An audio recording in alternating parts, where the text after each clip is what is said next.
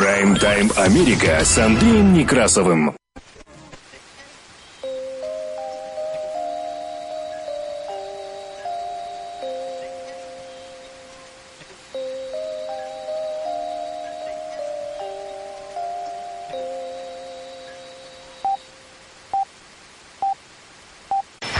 Прайм-тайм Америка с Андреем Некрасовым. Добрый день. Работает служба информации медиацентра. Вас приветствует в студии за пультом и у микрофона Андрей Некрасов.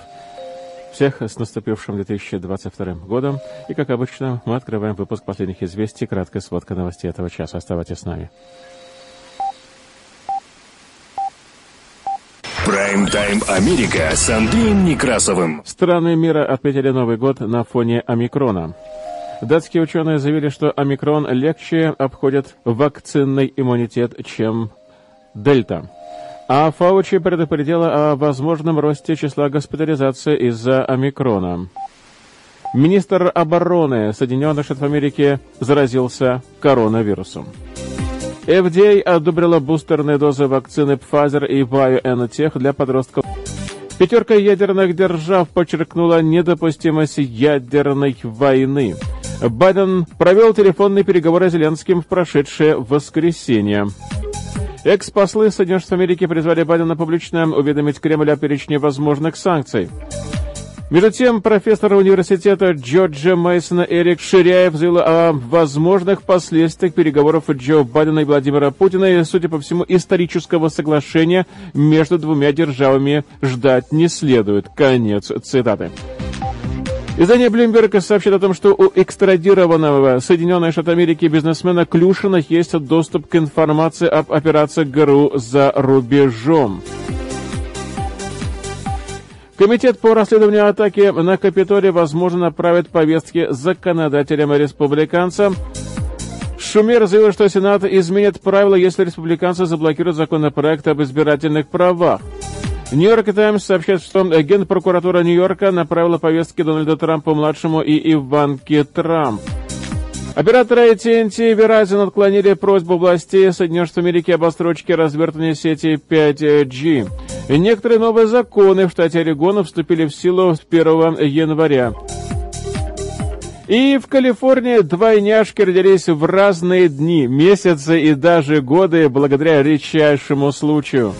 Таковы нас новости в кратком изложении, которые поступили к нам к этому часу в редакцию медиацентра. Прайм-тайм Америка с Андреем Некрасовым. О погоде за бортом, да и не только, судя по всему, у нас наступивший год был очень и очень непростым в первых числах. Зимний шторм с обильным снегопадом и сильным ветром обрушился в понедельник на некоторые районы штатов на юго-востоке и в среднеатлантической части нашей страны, что привело к закрытию федеральных учреждений, а также школ. Предупреждения о суровых погодных условиях объявлены были в Джорджии, Каролине, Виргинии, а также Вашингтоне и Филадельфии, где даже прогнозируют выпадение от 10 до 12 сантиметров снега вверх со скоростью в 64 км в час, так сообщает Национальная метеорологическая служба. Также метеорологическая служба предупредила, что в некоторых районах может выпасть до 5 сантиметров снега в час и до 30 сантиметров в течение дня. Из-за ненастной погоды в Вашингтоне закрылись учреждения федерального правительства, а десятки школ по всему региону отменили или отложили начало занятий. Ожидалось, что снег будет накапливаться на дорогах и на линиях электропередач, создавая весьма опасные условия для передвижения и угрозу отключения электричества по всему региону. Мэр Вашингтона даже объявил о чрезвычайной ситуации здесь с снегопадами. Общественный транспорт города с населением в 700 тысяч человек сейчас работает по сокращенному графику. Но и также непростая ситуация складывается в Мэриленде, а в прибрежной части Северной Каролины, где ожидаются сильные дожди и ветры, также объявлены предупреждения предупреждения о торнадо и наводнениях. И реально стало холодно в Филадельфии. Столбики температуры едва ли поднимаются выше 30 градусов по Фаренгейту. Правда, чуть-чуть может быть потеплее будет на этой неделе где-нибудь днем, но по ночам однозначно будет холодно. И, возможно, кстати говоря, снежок еще и в конце недели. В пятницу при э, очень низких температурах ночью столбик могут завалиться даже ниже 20 градусов по Фаренгейту. Что касается Портленд метро Эри, то на Портленд обрушился настоящий шторм. Ветер был со скоростью в 45 миль в час, ломал деревья, срывал крыши и обрывал линии электропередачи, а также оставил несколько радиостанций без прямого эфира, в том числе и радио Славик Family, увы. Впереди дождливая погода. Днем на этой неделе будет где-то в районе 44-45 градусов по Фаренгейту, по ночам будет 39-40 градусов по Фаренгейту. Судя по всему, погода после такого мощного шторма потихонечку в Портленд, метро Ири и на северо-западе вышла из штопора, и она сейчас практически такая, какая и должна быть в январе. Прайм-тайм Америка с Андреем Некрасовым. Работы службы информации медиацентра нас можно слушать на частоте 1040 АМ в аналогом и в цифровом режимах HD в штатах Орегон и Вашингтон, где нас также можно принимать на радио KBS FLP на частоте 100,7 FM. На востоке Соединенных Штатов Америки слушайте нас в Филадельфии, в штате Пенсильвания, на радио WHIILP на частоте 106,5 FM. Вы также можете слушать выпуски последних известий в виде подкастов на Spotify через CarPlay в каждом автомобиле, в каждом треке в удобное для вас время. Мы переходим к более подробному изложению важнейших событий. Оставайтесь с нами. Прайм-тайм Америка с Андреем Некрасовым. В разных странах мира отметили Новый год на фоне распространения штамма коронавируса омикрон. Москва отметила праздник с салютом над пустой Красной площадью, которую закрыли в рамках коронавирусных ограничений, но много людей отмечали праздник в других частях города и страны. В Париже тысячи людей Отмечали Новый год прямо на улице. Районы вокруг Эйфелевой башни и Елисейских полей были заполнены даже поздней ночью. И при этом во Франции сейчас находится один из эпицентров распространения коронавируса. Уже третий день там выявляют больше 200 тысяч новых случаев COVID-19. В Афинах Шоу устроили под Парфеноном, а в Берлине над Бранденбургскими воротами. В Дубае под новогоднюю елочку оформили 828-метровый небоскреб Бурдж-Халифа, самое высокое здание мира. Его стены использовали как экран для светового и лазерного шоу. В Нью-Йорке десятки тысяч человек праздновали Новый год на Таймс-сквер. В прошлом году праздник там отмечали только несколько десятков специально приглашенных людей, а массовые мероприятия из-за ковида были полностью отменены. Ну и наступивший 2022 год городские власти решили, что город все-таки вернулся к жизни после пандемии. Порядок допуска публики на площадь при этом был очень-очень сильно ужесточен, но по сравнению с прошлым годом людей было, конечно, гораздо больше. По традиции, существующая с 1907 года, приход Нового года в Нью-Йорке известила падением хрустального шарика. Его каждый раз создают заново, изменяя расположение хрустальных пластинок. Судя по всему, это очень и очень уникальный предмет. Прайм-тайм Америка с Андреем Некрасовым. Вариант омикрона легче обходит иммунитет вакцинированных людей, чем вариант Дельта. Об этом свидетельствуют результаты опубликованного на прошлой неделе исследования, проведенного датскими учеными. Выводы, сделанные ими, помогают объяснить быстрое распространение нового штамма коронавируса. С тех пор, как в ноябре был выявлен сильно мутировавший вариант омикрона, ученые стремятся выяснить, действительно ли он вызывает менее тяжелую форму заболевания, почему он кажется более заразным, чем ранее доминировавший вариант Дельта. Вирус может быть более заразным в силу ряда причин, таких как, например, продолжительность его присутствия в воздухе, а также способность цепляться за клетки и уклоняться от иммунной системы организма. В середине декабря датские ученые обнаружили, что среди вакцинированных людей омикрон оказался в 2,7-3,7 раза более заразным, чем вариант дельта. В исследовании приняли участие почти 12 тысяч датских семей. Исследование, проведенное учеными из Копенгагенского университета, статистического управления Дании и Steinens Serum Institute с SSI, позволяет предположить, что вирус распространяется быстрее, потому что он лучше уклоняется от иммунитета, обеспечиваемого именно вакцинами. Наши результаты подтверждают, что быстрое распространение омикрона в первую очередь можно связать с уклонением от иммунного ответа, а не с увеличением базовой трансмиссивности. Конец. Это так заявили об этом исследовании. При тем исследование еще пока не прошло рецензирование. 78% датчан были полностью вакцинированы, а почти 48% из них получили третью бустерную прививку, более 8 датчан из десятка получили вакцину Pfizer и BioNTech. Исследование также показало, что независимо от варианта, ревакцинированные люди передают вирус с меньшей вероятностью, чем невакцинированные.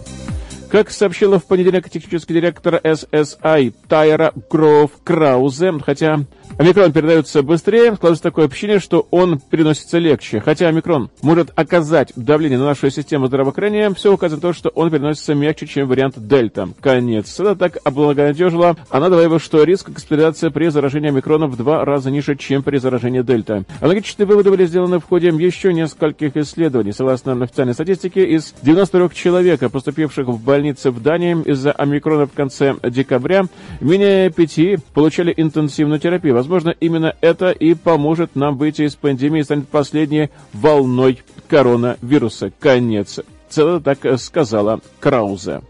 Прайм-тайм Америка с Андреем Некрасовым. А тем временем ведущий американский Эксперт по инфекционным заболеваниям Энтони Фаучи заявил, что опасность резкого роста числа госпитализаций с коронавирусом сохраняет. Хотя предварительные данные говорят о менее тяжелом течении COVID-19 при заражении штаммом омикрон. Я цитирую. Единственная сложность заключается в том, что когда у вас так много случаев, то даже если частота госпитализации при омикроне ниже, чем при дельте, все равно есть опасность роста числа госпитализаций, особенно способного перегрузить систему здравоохранения. Конец. Цитата так заявила Фаучи в в воскресном интервью на CNN.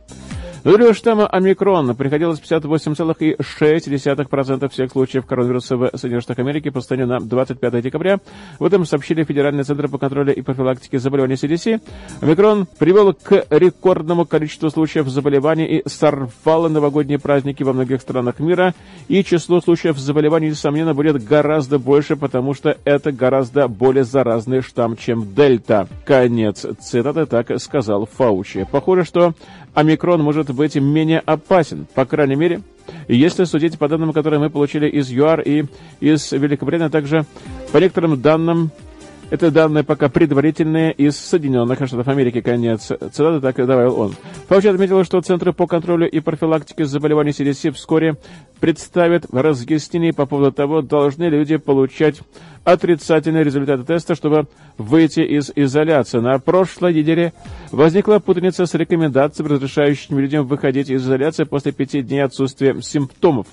CDC сократили рекомендованный период изоляции для людей с бессимптомной формой ковида с 10 дней до 5. Рекомендации не требуют сдачи теста для подтверждения того, что люди более не являются заразными для возвращения к работе и контактам с другими людьми, что вызвало серьезные вопросы некоторых экспертов. Вы правы. Есть некоторое беспокойство по поводу того, почему мы не просим людей в этот пятидневный период пройти тестирование. Этот вопрос сейчас рассматривается. Думаю, уже завтра или в ближайшие дни CDC даст дополнительную информацию. Конец цитаты заявил Фаучи в отдельном интервью ABC News в прошедшее воскресенье. По данным агентства Reuters, число новых случаев коронавируса в Соединенных Штатах Америки составило в субботу почти 347 тысяч. Число умерших от ковида в Соединенных Штатах Америки составило по меньшей мере 377, превысив 828 с половиной тысяч, то есть очень и очень много. Прайм-тайм Америка с Андреем Некрасовым. Также сообщит, что коронавирус выявлен у министра обороны Соединенных Штатов Америки Ллойда Остина. Об этом сообщается непосредственно на сайте Пентагона. Я цитирую. Сегодня утром мой тест на коронавирус дал положительные результаты. Я попросил сделать тест сегодня, то есть 2 января, после того, как у меня появились симптомы, когда я был дома в отпуске. Конец цитата. Так приводится в заявлении Остина. И по словам министра, у него легкие симптомы. Он следует рекомендациям врача и планирует пребывать на карантине дома в течение следующих пяти дней. Остин уточнил, что сохраняет за собой все полномочия министра обороны и рассчитывает в формате онлайн принимать участие в важнейших встречах и мероприятиях. И первый заместитель главы Минобороны Кэтлин Хикс будет представлять Остина по мере необходимости во всех других случаях. Министр уже сообщил о своей болезни другим руководителям Пентагона, а также президенту Соединенных Америки Джо Байдену, с которым последний раз он виделся 21 декабря, за неделю до появления первых симптомов коронавируса. Остин отметил, что ранее он вакцинировался от коронавируса. Третью дозу прививки он получил в октябре прошлого года, а в августе прошлого года Пентагон ввел обязательную вакцинацию военнослужащих. Прайм-тайм Америка с Андреем Некрасовым.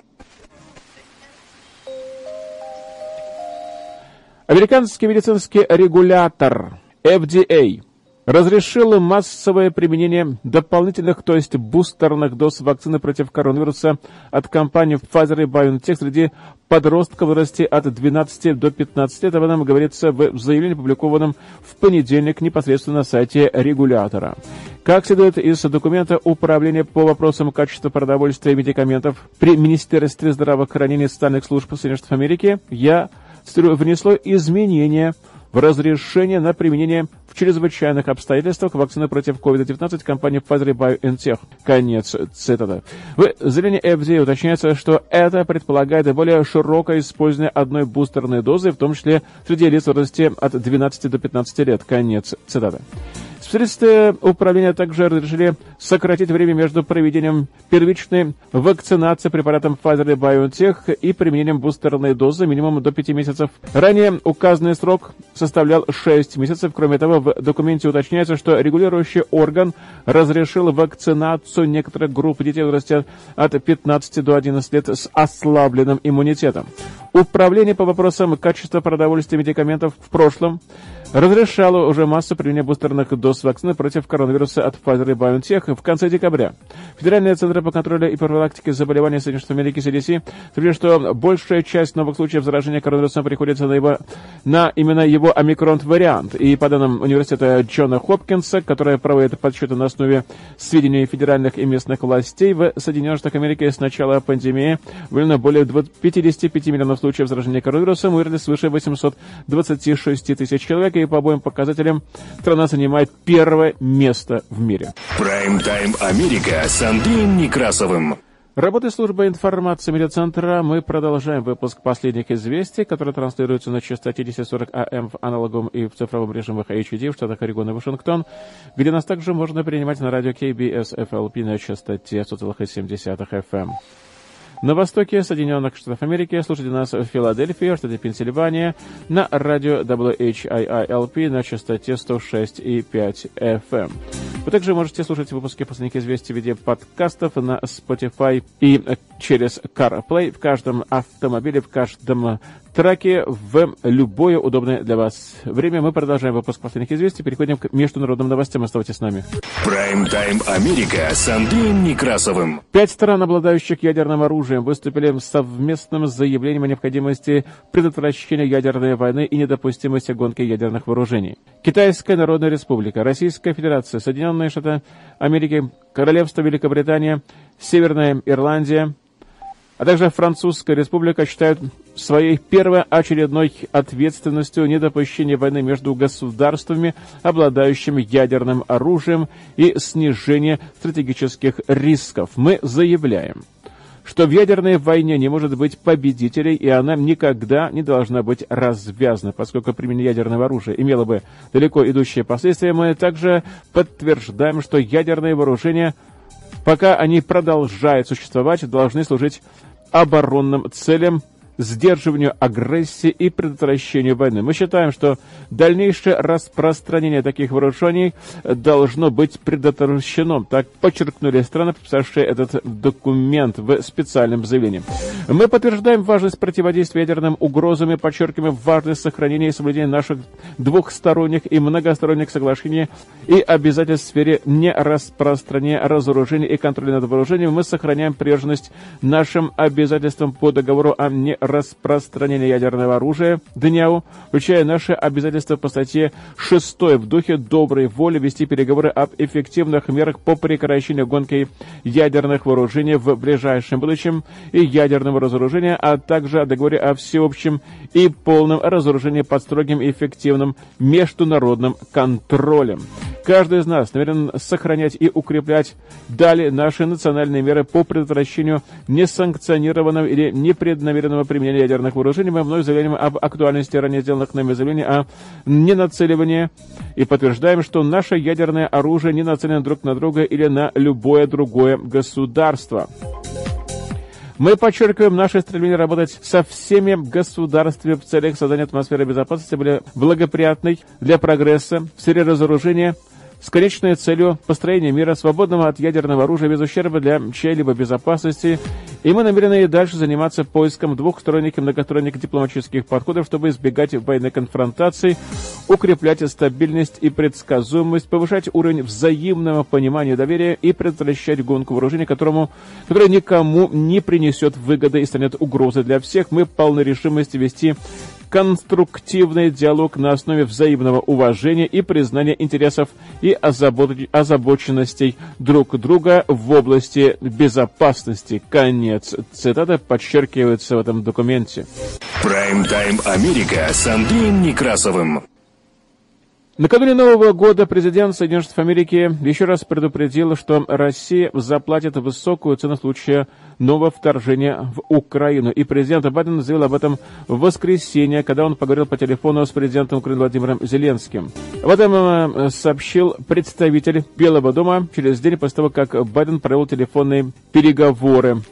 Байден поговорил с президентом Украины Владимиром Зеленским чтобы подтвердить поддержку украинского суверенитета и территориальной целостности со стороны Соединенных Штатов Америки, рассмотреть подготовку к дипломатическим усилиям по деэскалации ситуации в регионе. Конец цитаты.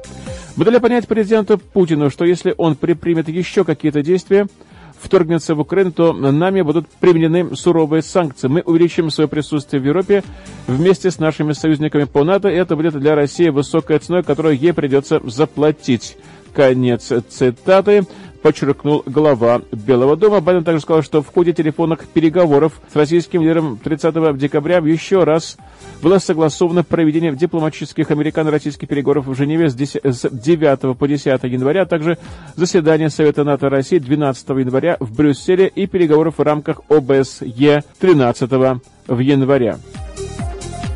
Очередь, госсекретарь Соединенных Штатов Америки Антони Блинкен в последний день уходящего года также побеседовал по телефону с генеральным секретарем НАТО Йенсом Столтенбергом, с министром иностранных дел Италии Луиджи Ди Майо, с министром иностранных дел Канады Мелани Жоли. Речь шла о готовности стран-союзниц дать жесткий ответ на возможное новое вторжение России в Украину. Я цитирую.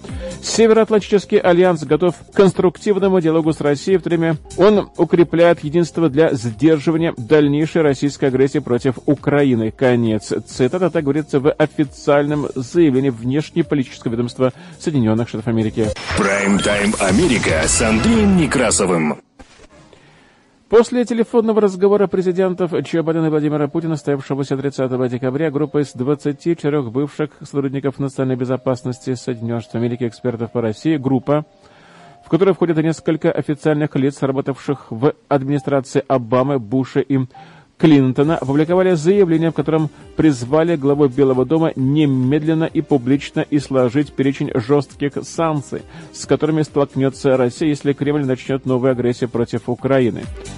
Это заявление, как сообщает Associated Press, подписали несколько экс-послов Соединенных Штатов Америки, в том числе бывшие послы в России Майкл Макфол и Александр Вершбо, и бывшие послы в Украине Стивен Файер и Джон Хербст. Я Цитирую, мы считаем, что Соединенным Штатам следует в тесной консультации со своими союзниками по НАТО и с Украиной немедленно предпринять шаги, чтобы повлиять на расчеты Кремля своих выгод и ущерба, прежде чем российское руководство сделает выбор в пользу дальнейшей военной эскалации.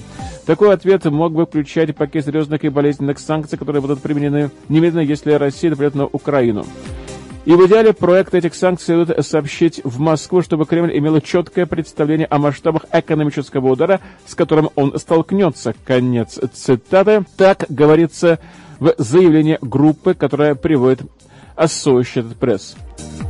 В Сочи в пятницу 31 декабря президент Джо Байдена в комментариях для прессы заявил, что во время разговора с Путиным в четверг он ясно дал понять, что в случае вторжения России в Украину Москве придется заплатить высокую цену. Мы дали понять президенту Путину, что если он предпримет еще какие-то действия, вторгнется в Украину, то нами будут применены суровые санкции. Мы увеличим свое присутствие в Европе вместе с нашими союзниками по НАТО. Это будет для России высокая цена, которую ей придется заплатить. Конец цитаты. Так заявил журналистам глава Белого дома. Прайм-тайм Америка с Андреем Некрасовым. В теме эксперт, профессор университета Джорджа Мэйсона Эрик Ширяев заявил, что, судя по всему, исторического соглашения между Соединенными Штатами и Российской Федерацией ожидать не следует от предстоящих переговоров поговорим сейчас с профессором университета Джорджа Мейсона Эриком Ширяевым, главой лаборатории репутационной политики. Эрик, приветствую. Ну, собственно, вот э, очень сложная субстанция, как выразился э, Дмитрий Песков. Э, на ваш взгляд, зачем вообще, в принципе, сейчас, именно прямо сейчас понадобились эти переговоры? Примерно три недели спустя после предыдущего разговора по видеосвязи Джо Байдена с Владимиром Путиным, именно по инициативе российской стороны, сейчас вот буквально за сутки до Нового года. Как вы считаете? Для любой э, дипломатии, люб, любой страны, для, для переговоров, для процесса политического всегда ва важно посылание правильных сигналов. Э, и если э, есть застой, если есть молчание, если есть просто, просто пауза, это нехорошо сказывается Э, для формирования э, имиджа политиков в своих странах и для глобальной аудитории. То есть необходимо всегда посылать сигналы. Сегодняшние переговоры, и правильно Роман сказал, да, это и есть э, новогоднее такое, может быть, даже послание маленькое обоих президентов, если, если удачно переговоры пройдут, или, по крайней мере, их удачно смогут обе стороны объяснить. А вот здесь Но, я сразу да... спрошу у вас, что значит удачно вот э, именно с американской или с российской стороны, поскольку удачность э, э, переговоров будут они рассматривать явно по-разному. На ваш взгляд, вот речь, если вести об Украине и об ожидании очень многих экспертов о том, что как минимум грозит война и агрессия России со стороны России непосредственно на территории Украины, как вы считаете, вот в чем будет заключаться вот этот успех переговоров? Рафаэль, если мечтать, давайте помечтаем быстренько, значит так. В первым делом переговоры проходят, а, и договор идет на том, что давайте, хорошо, Америка берет себе обязательство не расширяться на Запад, а Украина выпадает из, из дискуссии в этом плане. Россия договаривается о неразвитии э, ракет, э, гиперзвуковых ракет, включая Китай сюда же. Обе страны объявляют, что достигли историческое соглашение о сокращении вооружений, и оба президента входят в историю как президенты, которые смогли договориться о кардинальном ограничении роста вооружений в 21 веке. Но это сказка, это волшебник из умного города, это не произойдет. Рафаэль, единственная возможность здесь, в наших переговорах сегодня, объявить и американской аудитории, и российской, что а, мы, президенты, делаем все возможное, и мы договорились идти дальше. Это будет, переговор... это будет очень долгий и мучительный гамбит. Э, весной и летом и на следующий год. Но самое главное будет обоим президентам э, объявить, что я смог сделать так, что э, другая сторона договорилась с нами, и мы договариваемся о переговорах, о необходимости э, уменьшить напряженность и тому подобное. Видите, как витиевато я говорю. Вот так вот и будет сформулировано договоренность. Эрик, но коротко, сегодня. буквально, поскольку не так много времени у нас остается, коротко, правильно ли делает, на ваш взгляд, администрация Байдена и сам лично президент США, что вот довольно-таки много сейчас э, разговоров и с, лично с Путиным, и вообще в целом на дипломатическом уровне, на ваш взгляд, ваше мнение? Нет, неправильно. А, Байдена э, сегодня критикуют и за внутреннюю политику, и за ошибки в экономике, и за ошибки внутренней политики.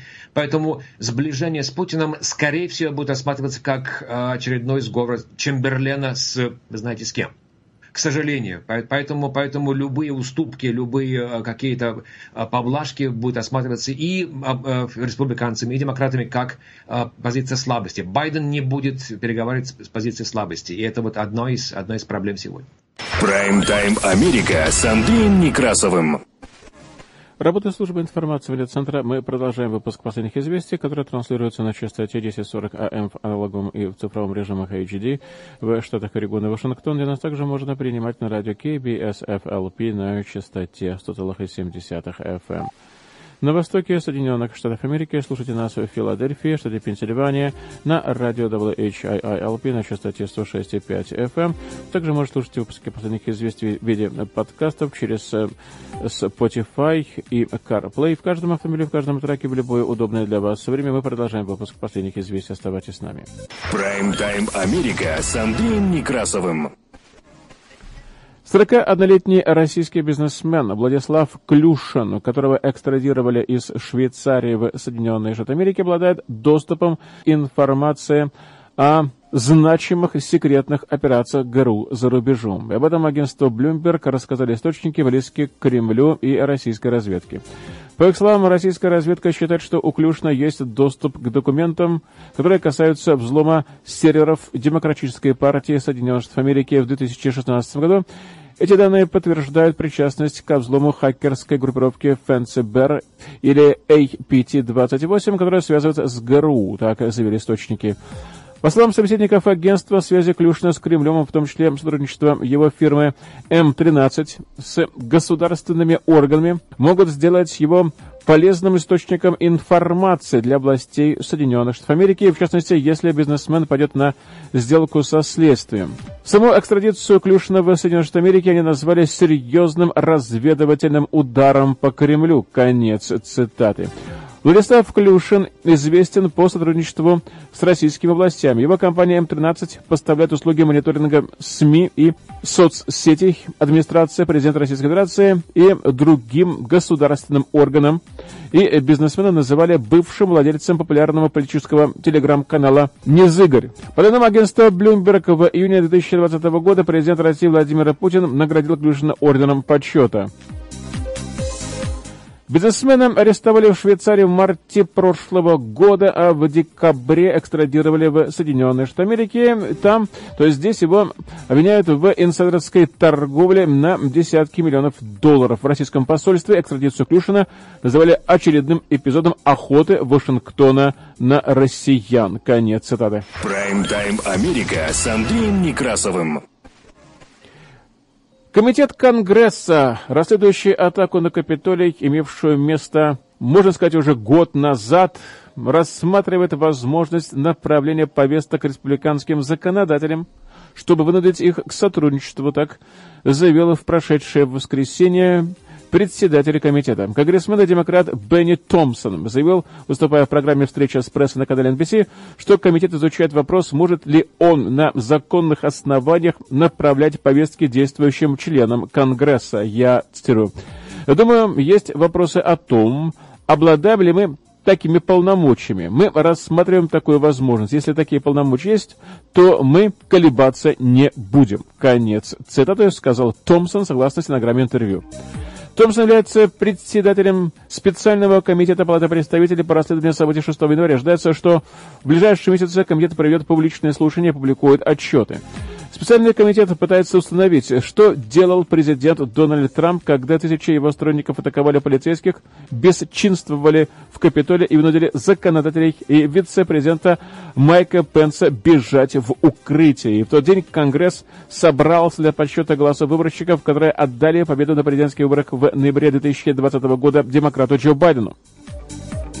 Несколько близких к Трампу лиц, включая некоторых консервативных телеведущих, призывали его во время беспорядков выступить с телевизионным обращением и призвать своих сторонников прекратить атаку. Трамп ждала несколько часов, прежде чем выпустить заранее записанное сообщение. 22 декабря комитет направил письмо конгрессмену-республиканцу Чиму Джордану, убежденному союзнику Трампа, в котором попросили его дать показания о его телефонных разговорах с Трампом 6 января. В недавнем интервью Fox News Джордан заявил, что у него есть реальные опасения по поводу объективности комитета, отметив при этом, что он изучает полученное письмо. Просьба к нему поступила через два дня после того, как аналогичное письмо было направлено конгрессмену Скотту Перри. Комитет запросил показания Перри по поводу попыток Трампа сместить Джеффри Розена, исполнявшего обязанности генпрокурора в последней неделе его президентства, и заменить его Джеффри Кларком, чиновником, который в то время пытался помочь Трампу отменить его поражение на выборах в стране.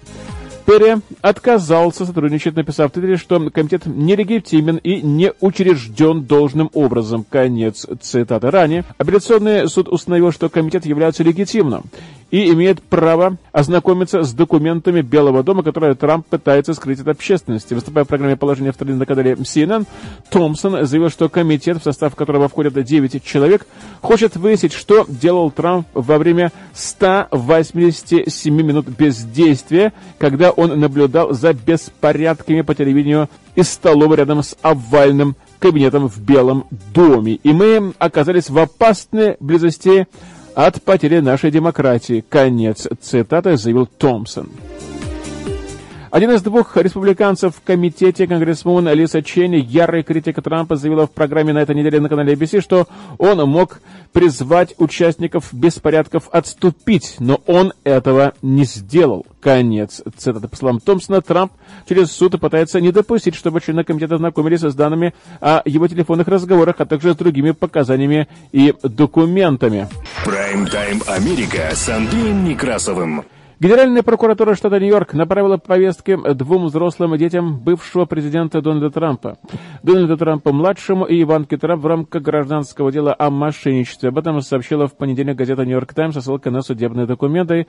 Как пишет издание со ссылкой на знакомую ситуацию источник, повестки были вручены 1 декабря наряду с повесткой на имя самого Дональда Трампа. Бывший президент подал в суд на генпрокурора штата Нью-Йорка, демократа Лицицию Джеймс, пытаясь заблокировать расследование в отношении его компании и обвинил Джеймса в партийной предвзятости.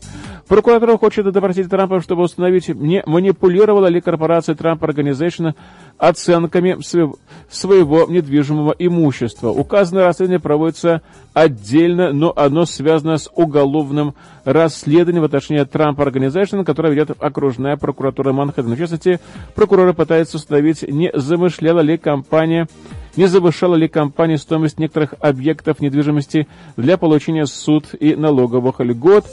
Джеймс подключилась к этому исследованию в мае прошлого года. По данным Times, еще один взрослый сын Трампа, Эрик Трамп, был допрошен Генеральной прокуратурой в октябре 2020 года. Прайм-тайм Америка с Андреем Некрасовым. Лидер сенатского большинства Чак Шумер заявил сегодня, что в случае, если республиканцы продолжат препятствовать принятию законопроекта о правах голоса, то голосование по вопросу об изменении правил Сенат состоится не позднее 17 января, когда в стране отмечают День Мартина Лютера Кинга.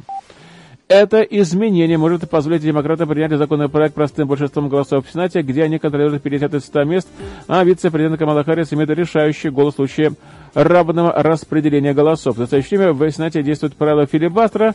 При распределении большинства инициатив требуется 60 голосов для того, чтобы завершить обсуждение законопроекта и перейти к голосованию.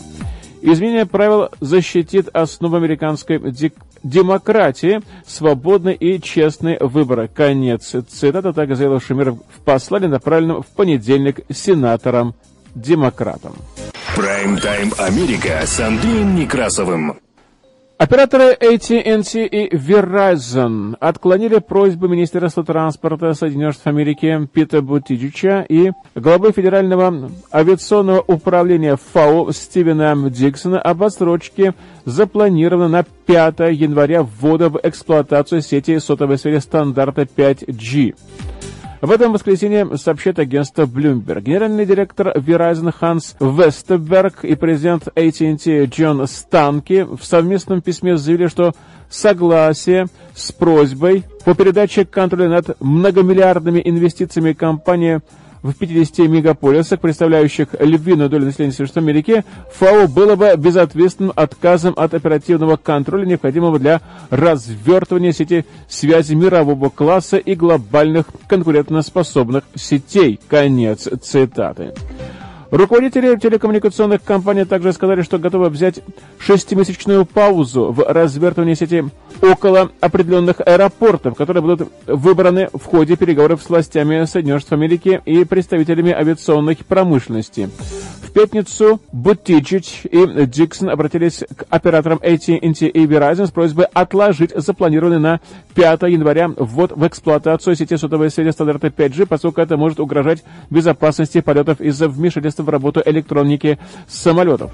В письме отмечается, что речь идет об отсрочке ввода сети в эксплуатацию не более чем на две недели, в течение которых ФАУ и представители авиаиндустрии определят аэропорты, обладающие буферной зоной для обеспечения безопасности полетов. Авторы письма также просят операторов воздержаться от ввода в эксплуатацию сети 5G возле приоритетных аэропортов. И по их предположениям, сеть 5G там можно будет развернуть на постоянной основе только к марту. Прайм-тайм Америка с Андреем Некрасовым. Чиновники штата Орегон приняли законопроекты о реформе полиции, продвижении доступного жилья, предоставлению лекарств от простуды без рецепта, да и не только. Вот некоторые из нововведений при этом вызвали споры, но многие были одобрены при подавляющей поддержке обеих партий. Вот некоторые из принятых законов, которые начали уже действовать с 1 января этого года. Общественное собрание, это Хаус Биль 2560, требует от государственных органов, когда это возможно, транслировать свои собрания в режиме онлайн и давать общественности возможность давать показания удаленно. Законопроект был принят Палатой представителей 42 против 5 и Сенатом 25 против 2. Медицина. Орегон был одним из двух штатов вместе с Миссисипи, которые требовали рецепта на лекарство от простуды, содержащее псевдоэфедрин. Хаус Биль 2648 отменил это ограничение штата Орегон. Теперь люди могут покупать лекарства от простуды, обратившись к фармацевту, который регистрирует покупку в базе данных. Законопроект был одобрен Палатой представителей 54 к 4 и Сенатом 27 к 2. Выборы. Хаус Биль 3290 один требует от штата Орегон подсчета бюллетеней, отправленных по почте в день выборов. Раньше округа учитывали только бюллетени, фактически полученные до или в день выборов. Законопроект прошел в Палату представителей 39 к 21 и Сенат 16 к 13. И в результате принятия такого правила может увеличиться, увеличить срок подведения итогов голосования, но до этого должно привести к повышению явки на выборах. Расовая справедливость. Это Хаус Билл 2935, известный как Crown Act, запрещает дискриминацию в школах или на рабочем месте на основе физических характеристик, которые исторически связаны с расой. Закон определяет, что прическа и текстура волос относятся к числу таких черт. Законопроект одобрили в Палате представителей 58 к 0, то есть единогласно. А в Сенате 28 к 1. И бездомность. Сенатские били 580 э, предусматривает, чтобы в отчетах о смерти бездомных вместо жительства человека указывается как место жительства неизвестного. Сторонники такой меры надеются, что закон поможет отследить количество людей, которые умирают из-за бездомности. Такое правило уже действует в округе Малтнома. Законный проект прошел с результатами 25 к 5 в Сенате и 52 к 0 в Палате представители такие законы уже начали действовать в штате Орегон с 1 января. Прайм-тайм Америка с Андреем Некрасовым. Двойняшки родились в разные годы с разницей в 15 минут. Брат в 2021 году и сестра в 2022. Так сообщает сегодня пресса. 31 декабря вечером в канун Нового года в 23.45 у родителей Фатимы Мадригал и Роберта Трухильо из Гринфилда родился сын по имени Алфреда, а всего через 15 минут, когда часы пробили уже полночь, у пары родилась сестра-двойняшка Алфреда по имени Айлен. В итоге мальчик появился на свет в 23.45 31 декабря 2021 года, а девочка в полночь уже 1 января 2022. Айлен родилась с весом почти 2,67 килограмм, в то время как старший брат Алфреда весил 2,72. Пресс-релизе медицинского центра Натавид Мадригал рассказал о своих чувствах, которые были связаны с уникальными такими днями рождения своих новорожденных детей. Такое случается очень-очень редко. Для меня это безумие, что они двойняшки, и у них разные дни рождения. Я была просто удивлена и счастлива, что дочь родилась в полночь. Конец. Цитата так сказала она. Доктор Анна Эбрил Ариэл, семейный врач из Natividad Medical Group, добавила, что это определенно были одни из самых запоминающихся родов в моей карьере. Было очень приятно помочь этим малышам благополучно добраться сюда в 2021 и 2022 годах. Сказала она, какой замечательный способ начать Новый год. Конец цитаты. По данным Центров по контролю и профилактике заболеваний CDC, обычно в Соединенных Штатах Америки ежегодно рождается 120 тысяч близнецов. По данным организации, такие роды составляют чуть более 3% от всех рождений. Альфредо и Ален теперь присоединяются к трем старшим братьям и сестрам, двум девочкам и мальчику. Мадригал сказала, что ее старший сын очень рад иметь брата, а остальные члены семьи очень рады прибавлению вообще.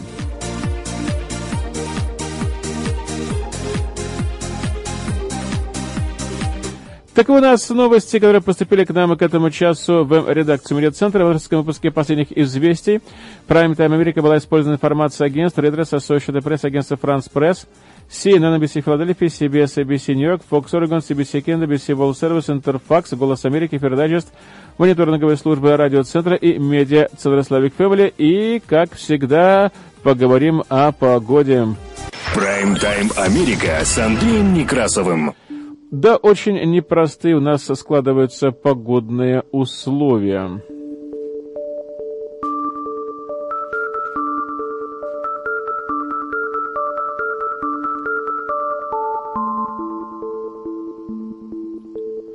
Зимний шторм с обильным снегопадом и сильным ветром обрушился в понедельник на некоторые районы штатов на юго-востоке и в среднеатлантической части страны, что привело к закрытию федеральных учреждений и школ.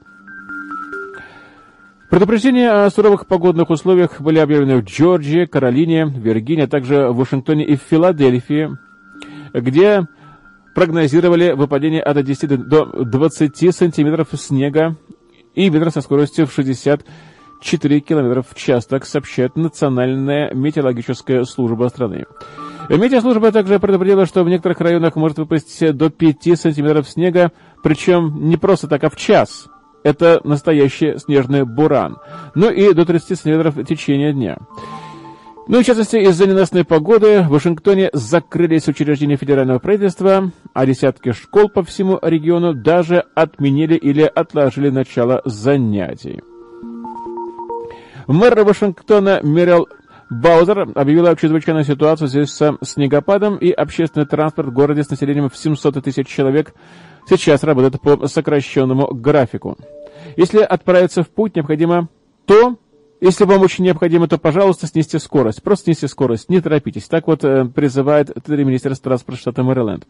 В прибрежной части Северной Каролины, где ожидаются сильные дожди и ветры, также объявлены предупреждения о торнадо и наводнениях.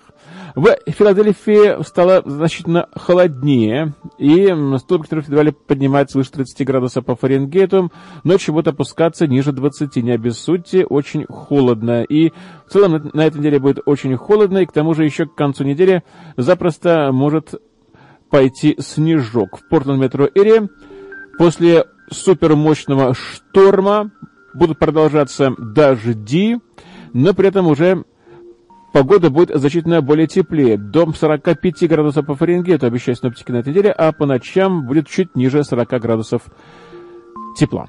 Всех вам благ и до новых встреч в эфире. Прайм-тайм Америка с Андреем Некрасовым.